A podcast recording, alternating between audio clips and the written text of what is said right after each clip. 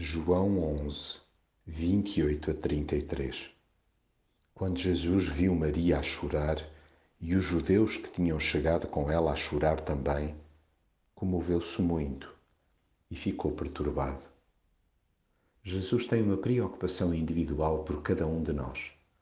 Daí que, depois de ter aquietado o nosso coração, nos desafia a chamar outros para que experimentem exatamente a mesma paz. Em qualquer dos casos, sejamos tão prontos a entregar essa doce mensagem quanto a acolhê-la. Corramos de pronto para o lugar em que ele se encontra, até porque ele tem o condão de se fazer encontrar facilmente. Sempre que estugamos o passo, num pulinho nos pomos ao pé dele.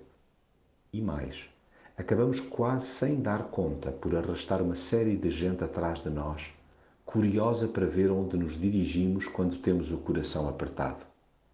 Quem dera que, em vez de nos verem andar a chorar pelos cantos ou a desfazer aos pedacinhos em lugares de dor crónica, nos encontrem aos pés de Jesus. Expondo-lhe as nossas lágrimas e perplexidades. E de uma coisa podemos ter certeza: Jesus emociona-se conosco. A nossa história diz-lhe respeito. Ele sabe muito bem o que é ter um nó na garganta e sentir um aperto no coração. Exatamente por causa do amor que nos tem.